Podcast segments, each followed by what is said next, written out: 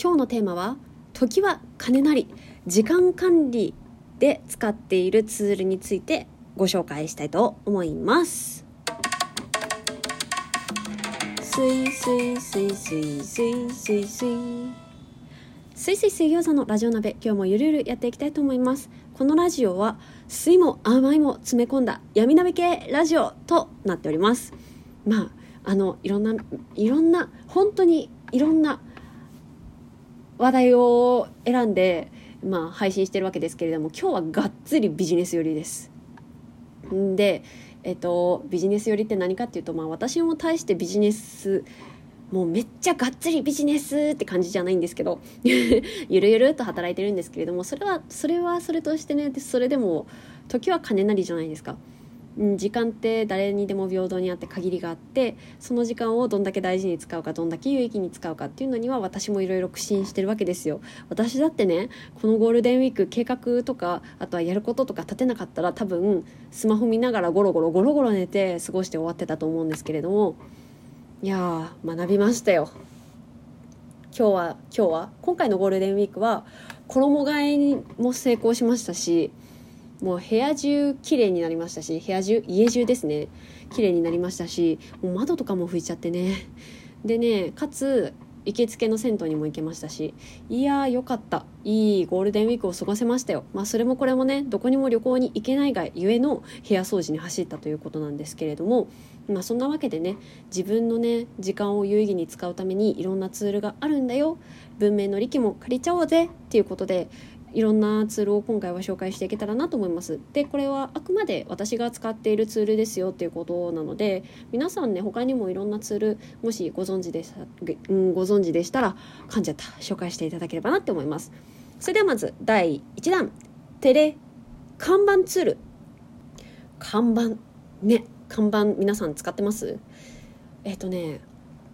看板とはというのをご説明させていただくとあのチームがやるべき仕事とあとはそのやるべき仕事がどの段階にあるのかあとは誰が何に取り組んでいるのかみたいなものをパッて分かるようにするっていうものです。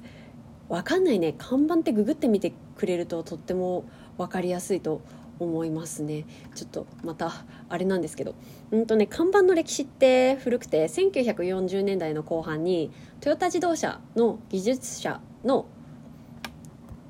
大野太一氏がまあ、発明開発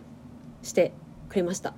でこの看板方式を使用することによってあの在庫レベルをね、まあ、要は下げることができたんですよ。これをこれを作るからその前の段階でこれだけ作ってねみたいな。そういうのを看板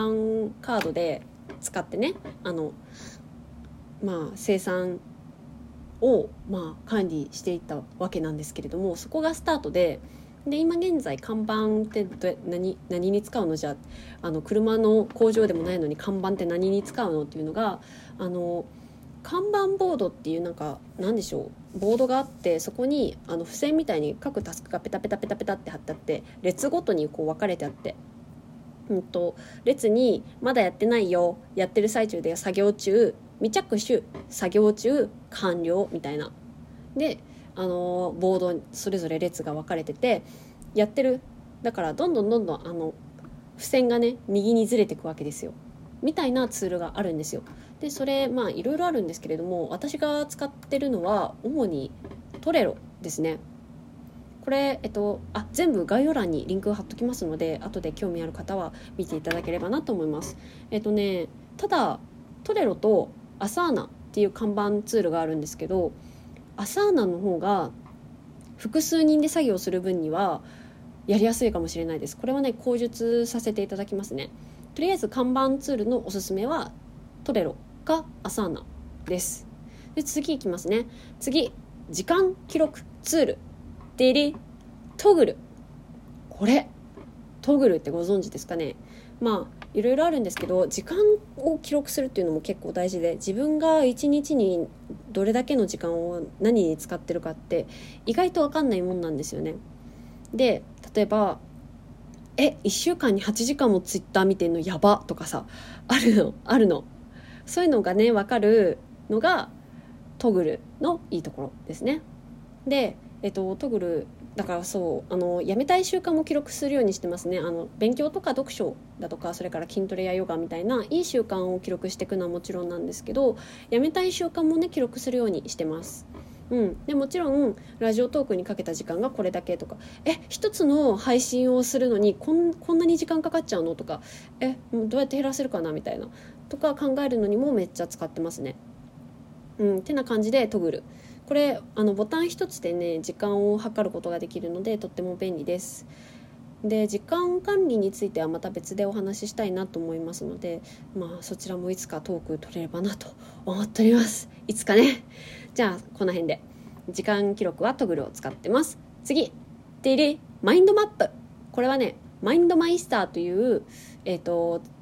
アプリじゃないな。これサイトですね。私あのマインドマップのアプリもあるんですけどアプリ版は使ってないんですね。画面がちっちゃくて使いづらくて。あの私あのタブレット持ってないんで。タブレットがあったら、まあ、マインドマップあのアプリインストールして使うっていうのもありかもしれないんですけど、まあ、マインドマイスターを使ってますね。で無料でね使えるんでめっちゃ気軽でいいですね。でマインドマップであの何でしょう本とかもそうじゃないですか。本もあの大見出しがあって小見出しがあってで中身がトピックがいくつか分かれててみたいな。そんな感じであの考えを整理できるんですよ。マインドマップにするとね。でえっとこれマインドマップ主にラジオトークのネタ帳兼原稿みたく使ってます。うん。めっちゃ便利ですね。このこのマインドマップを見ながら喋ればだいたいうまく喋れるというか順番通りにえっと順序立てて喋ることができるのでめっちゃ便利です。まあ聞きづらいところもあるかもしれないですけどね。そこは私の実力不足です。てなわけでマインドマップはマインドマイスターを使ってます。では次。メモ。メモはこれを使ってます。ディリエヴァーノート。これはもう言わずと知れたメモアプリですよね。言わずと知れた超有名なメモアプリ。私も大学時代の頃からずっとお世話になってます。めっちゃ便利よね。えなんかあの大学時代どんな時に使ってたかっていうと例えばあの参考文献あの地元の図書館で見つけた参考文献をここでメモしてであのあそこでスマホで見たサイトをここで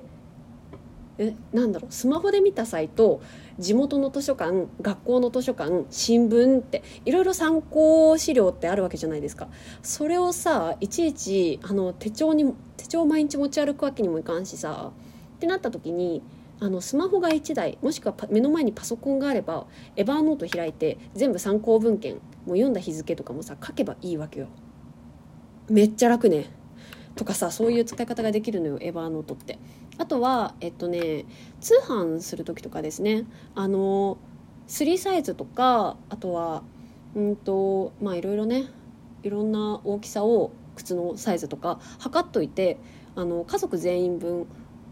エバーノートに入れとく。でそうするとあのあれが足りないこれがないとかなった時にパパッと変えるんですよね。サイズ見ながらあこの大きさだったらこのサイズかなとかね。できるんで、まあ、そういうのでもエヴァンノートは使ってますね。まあ個人自分一人だけなんですけどご家族とかいらっしゃったらね結構あの家族のサイズなんだっけとかさなっちゃったりすると思うんでまあ気を見てねこうあの家族のサイズを更新していけばあの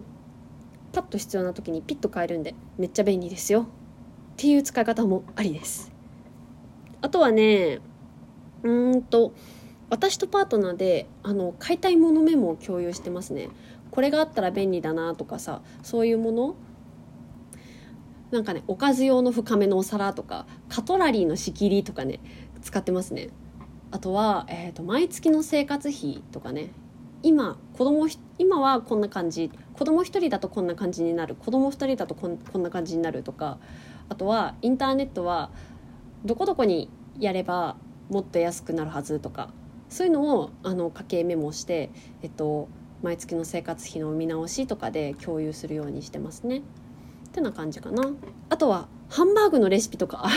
入ってましたね。私あのハニーのハンバーグめっちゃうまいんですけど作り方がいつも分かんなくなっちゃうんですよ。なんですけどだからねあのエヴァーノートにレシピ書いといて置いといてくれました。優しい そんな感じでねもうほんとメモエヴァーノートは共有もできるしどこでもメモできるしめっちゃ便利よねってアプリです。では最後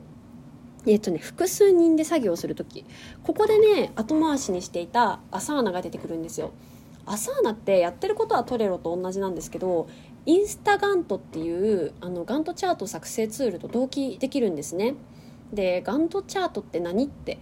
思う方、まあ、ガントチャートでググってみるとああこれねってわかると思います。なんかあの進捗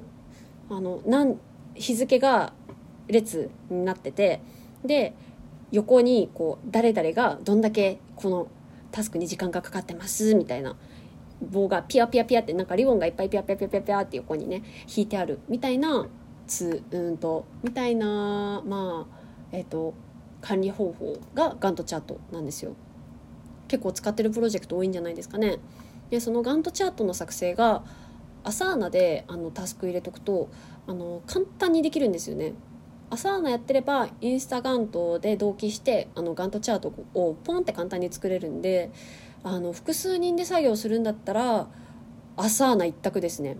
ただ私は複数人で作業してないんで個人で作業するんだったらトレロの方が使いやすいなと思ってトレロ使ってます。ってな感じです。いかがでしたでしょうか？えいかがでしたでしょうかってなんかすげえなんかいろんな記事のあれみたいだね。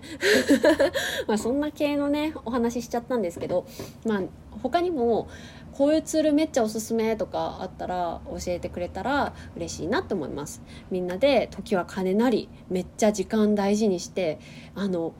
いずれ死ぬんだから人間いずれ死ぬまでに有意義な時間を過ごしていけたらなって思います。まあねぼーっとする贅沢もあるけどね。